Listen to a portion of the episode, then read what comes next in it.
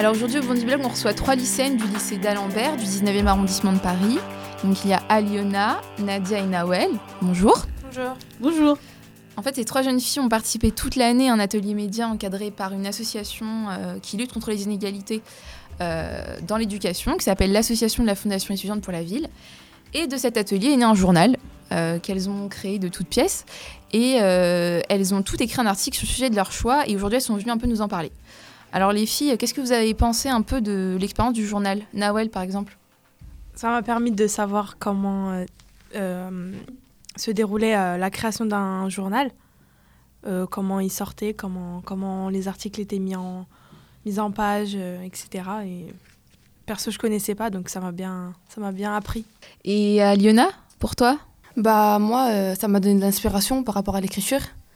Je trouve que ça m'a permis bah, de développer, on va dire que ça comme ça. De développer quoi? De développer ton écriture, Ouais, ton voilà. imagination? Mm. Ok. Et toi, Nadia? Moi, euh, je savais déjà écrire en fait. En fait, moi, ce qui m'a plus intéressé dans cette activité, c'était plus euh, le jour où on avait regardé un reportage en cours et que on a vu que souvent les journalistes montraient que ce qu'ils avaient envie de montrer. Et après, sur l'écriture en soi, euh, est-ce que tu as aimé écrire ou pas? Bah en fait là, euh, dans ce que j'ai écrit, je raconte plus ma vie qu'autre chose. C'est plus une. Bah ouais, mais le journalisme peut aussi raconter des histoires, Ouais. surtout. Moi, les articles que je lis, c'est pas sur la vie des gens. T'es sur quoi? C'est sur ce qui se passe. euh, Enfin, pas sur la vie de celui qui écrit, plus ce qui se passe euh, autour. Et euh, est-ce que ça vous a donné envie d'écrire ou potentiellement de devenir journaliste, par exemple? Aliona? Pas journaliste, mais euh, ce qui était bien, c'est qu'on avait le choix en fait d'écrire euh, sur le sujet qu'on voulait. Et c'est ça que j'ai bien aimé en fait, parce qu'en temps normal, je pense pas que je l'aurais fait parce que quand on nous impose, et bah ça donne pas envie de le faire. Mais là, vu que c'était libre, bah c'était plutôt bien. Alors toi justement, Aliona, tu as voulu parler hein, d'un sujet euh, d'actu qui a défrayé la chronique. Donc c'est l'histoire de Sarah, 15 ans, qui euh, s'est faite exclure de son collège parce qu'elle portait une jupe un peu trop longue. Est-ce que tu peux nous en dire un peu plus? Oui, bah en fait, c'est Sarah. Elle portait simplement une jupe et elle s'est fait exclure deux jours de son établissement. Elle l'avait achetée euh, à 2 euros dans un magasin. Et euh, il s'est passé la même chose en 2013. Euh, une autre jeune fille, s'est fait aussi exclure parce qu'elle portait un bandeau de 5 cm et une longue jupe.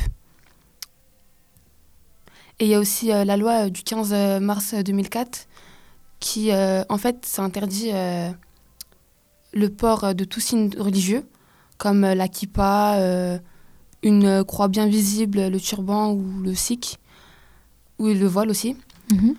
Et euh, je trouve que c'est bien parce que ça évite euh, la, dis- la discrimination, mais malgré ça, bah, il y a quand même la, discri- une- la discrimination dans des, dans des établissements. et donc, par exemple, toi, qu'est-ce que tu as pensé des, des exclusions euh, de, de Sarah et, et d'autres filles qui ont été exclues parce qu'elles portaient une jupe un peu trop longue? Bah, je trouve que ça se fait pas parce qu'en fait, et bah, c'est pas parce qu'elles portaient une jupe que ça veut forcément dire qu'elles sont musulmanes.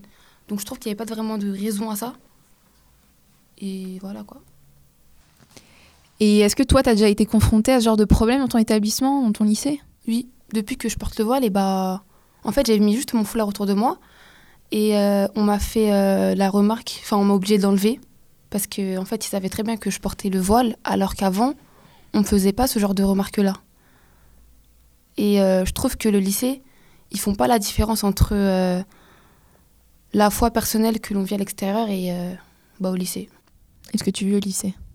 Et Nawel, euh, qu'est-ce que tu as pensé, par exemple, de la discrimination entre guillemets qu'a vécu à Lyonna au sein du lycée, de l'établissement et, les exclusions euh, de Sarah. Bah moi, euh, moi j'ai vu personnellement Aliona avant et après le voile. Je sais qu'Aliona, avant de mettre le voile, elle venait souvent au, au lycée avec des bandeaux sur la tête, rien de religieux, juste comme ça, et personne lui disait rien. Elle passait devant euh, les CPE, les profs, euh, personne lui disait rien. Mais le jour où elle a mis le voile, euh, où elle a décidé de mettre le voile, du jour au lendemain, bah, elle arrive au lycée avec les mêmes, les mêmes bandeaux, exactement les mêmes. Et ben, on lui disait non, tu les enlèves, tu les rétrécis, tu remontes ta jupe. Bon, la jupe, euh, elle, elle y était pas avant, mais la jupe, en soi, ça fait rien. Mais en tout cas, pour les bandeaux, les remarques, euh, elles, ont, elles étaient là. Et toi, Nadia, qu'est-ce que tu as pensé euh, de, de l'expérience qu'a vécue à Lyonna au sein de l'établissement? Bah, Luna, c'est ma, enfin, c'est ma copine. Donc, euh, Sur le coup, je disais que ça se faisait pas, mais on peut aussi comprendre ce que... pourquoi on lui a dit de l'enlever. Enfin, encore, c'était sur ses épaules, c'est rien du tout, ça. Oui, mais par exemple, Sarah, qui s'est fait exclure parce qu'elle portait une jupe longue, tu trouves ça légitime ou pas? Bah, si elle serait pas voilée, non, je trouverais pas ça bien. Mais si elle est voilée, euh, peut-être. Parce qu'en fait, est-ce que pour toi, la, la jupe longue, ça représente un signe religieux? C'est perçu par les autres comme ça. Bon, après, moi, je suis musulmane, donc euh, moi, je sais les raisons pour lesquelles elle porte, mais. Enfin, je connais les raisons pour lesquelles elle les porte, mais le truc, c'est que quand on arrive dans, dans le lycée, c'est un lycée laïque. Après, c'est pas tous les lycées euh, qui, qui font vraiment laïque, laïque. hein, parce que nous, dans notre lycée, il y avait un sapin. sapin, c'est Noël. Noël, c'est chrétien. Donc, euh, Exactement. Et le vendredi, on mangeait du poisson. La laïcité, euh, c'est quand ils veulent. hein. Voilà. En gros, c'est ça. Bon, après, la question de la jupe ou pas. Si, par exemple, les filles, tout à l'heure, on en parlait, elles m'ont dit que. Mais la jupe, c'est c'est la mode. Il y a plein de filles qui portent des jupes et tout ça. Bon, après, porter une jupe en hiver, c'est autre chose que porter une jupe en été. En été, on peut dire que oui, c'est par rapport à l'été. Mais la longue jupe euh, en hiver, vu le tissu, je crois pas. Donc ça peut être pris comme un signe religieux à partir de là. Donc toi, tu trouves ça légitime qu'elles aient... Non, faut pas dire ça là. J'ai jamais dit ça. Non, non. Non, je te C'est pose pas, la c'est question. pas du tout ça, mais je peux comprendre. Ça veut pas dire que j'approuve, mais je peux comprendre. Tu peux comprendre. Ouais, je peux comprendre. Et toi, Nawel, du coup, euh, tu as voulu parler euh, de, de la vie quotidienne des quartiers populaires. Ouais, à Bobigny. Moi, j'ai gra- j'ai grandi à Bobigny, euh, au quartier de l'Abreuvoir, dans un immeuble de 15 étages. Euh, au huit- au huitième étage, moi, j'étais.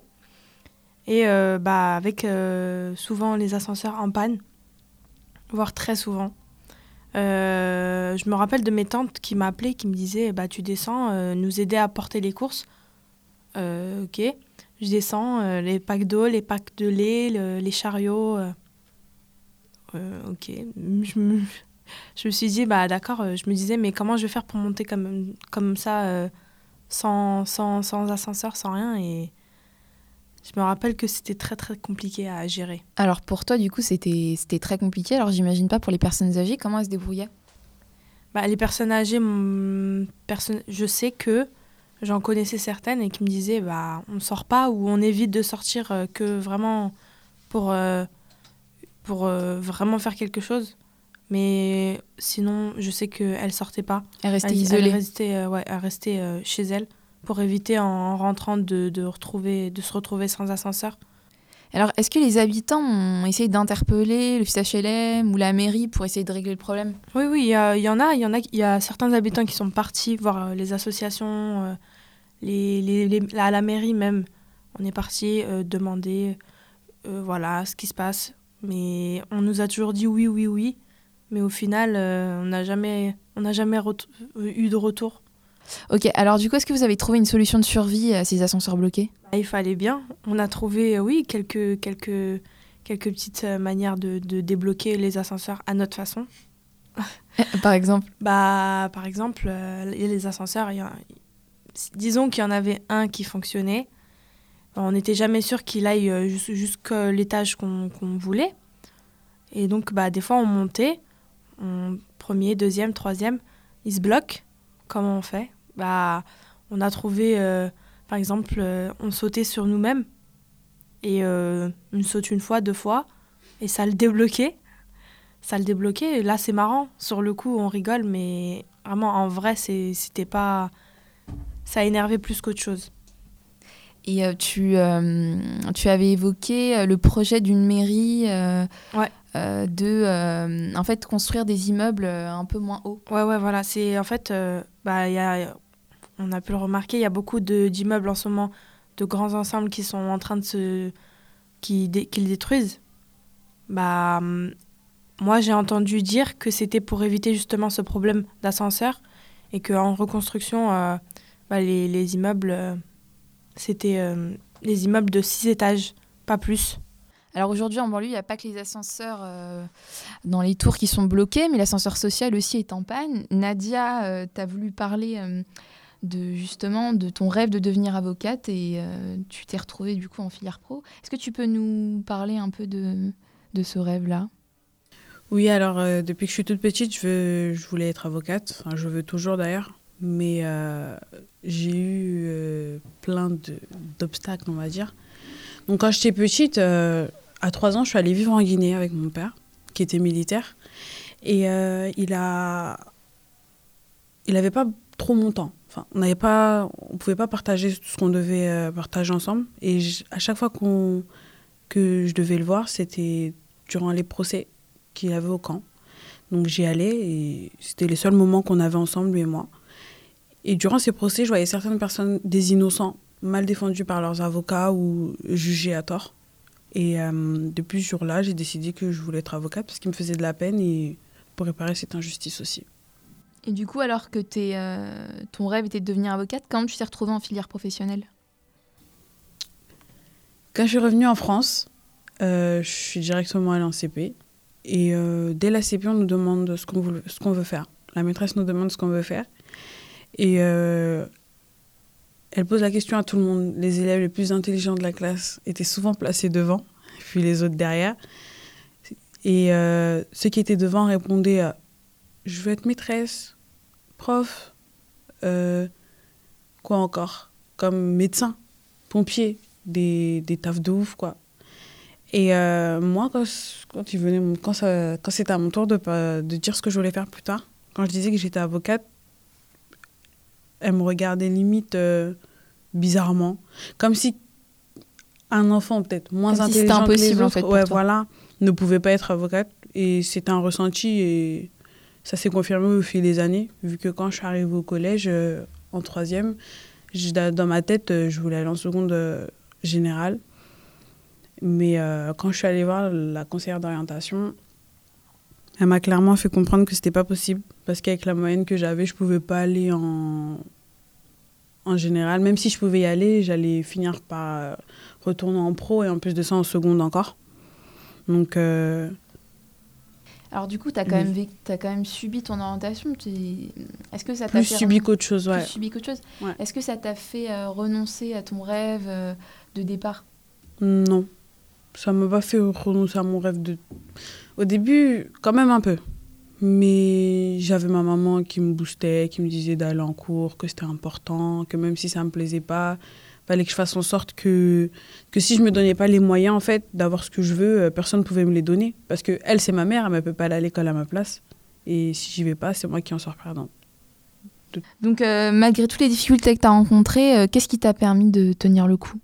Ce qui m'a permis de tenir le coup, c'est les encouragements de ma mère. Et euh, elle m'a toujours soutenue, elle m'a toujours poussé à faire. Euh, elle m'a toujours poussé en fait dans tout ce que j'avais envie de faire. Et euh, vu qu'elle savait que je voulais faire ça depuis que je suis toute petite, elle m'a toujours encouragée, m'a dit n'écoute pas les profs, fais ce que, que tu as envie de faire toi. Et tout ça. Moi, j'ai pas été à l'école parce qu'elle elle s'est mariée tôt. Elle est venue ici, elle était enceinte de moi. Quand, après, elle a plus voulu aider ses parents qui étaient en Afrique, aider mon père et tout. Donc, euh, ouais, c'est plus, plus elle et je le fais aussi pour elle. Parce que ce que elle, elle n'a pas pu faire, avec que je le fasse. Donc, je le fais plus pour elle que pour moi-même, vu que ça m'intéresse pas ce que je fais au jour d'aujourd'hui. Alors, sur cette histoire d'immigration africaine, on va terminer sur une ode à l'Afrique au cœur de Paris, le quartier Château-Rouge. Et avant ça, je voulais remercier euh, Nawel, Aliona et Nadia d'avoir participé à cette émission. De rien, au revoir. Et euh, c'est à toi, Abdoulaye. Sors du métro, et tu te retrouveras en Afrique. Sors du métro et tu rencontreras une tante ou un oncle ou une cousine. Sors et tu trouveras de la famille. Sors du métro et tu verras une pharmacie. Sors du métro et tu verras le fournier de Paris. Sors du métro et tu verras la poste, où tu pourras retirer une belle somme. Sors du métro et tu verras le magasin Bata, où tu pourras t'offrir de belles chaussures. Sors du métro et tu rentreras dans le marché. Sors du métro et tu t'achèteras des fruits et des légumes, de la viande, un sac de riz, un sac de pommes de terre à l'épicerie. Ou encore du safou, ou du poisson fumé vendu par nos très chères mères congolaises.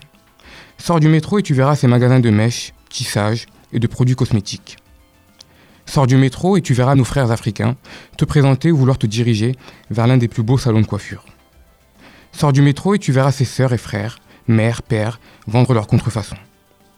Sors du métro et tu trouveras ces policiers prêts à attraper ces vendeurs de contrefaçon. Sors du métro et imagine ce samedi rempli de soleil. Écoute ces mères congolaises chanter de belles chansons du pays en jouant du tam-tam. Tout cela après avoir crié Mila, Mila et s'être efforcé de courir dans tout Château Rouge.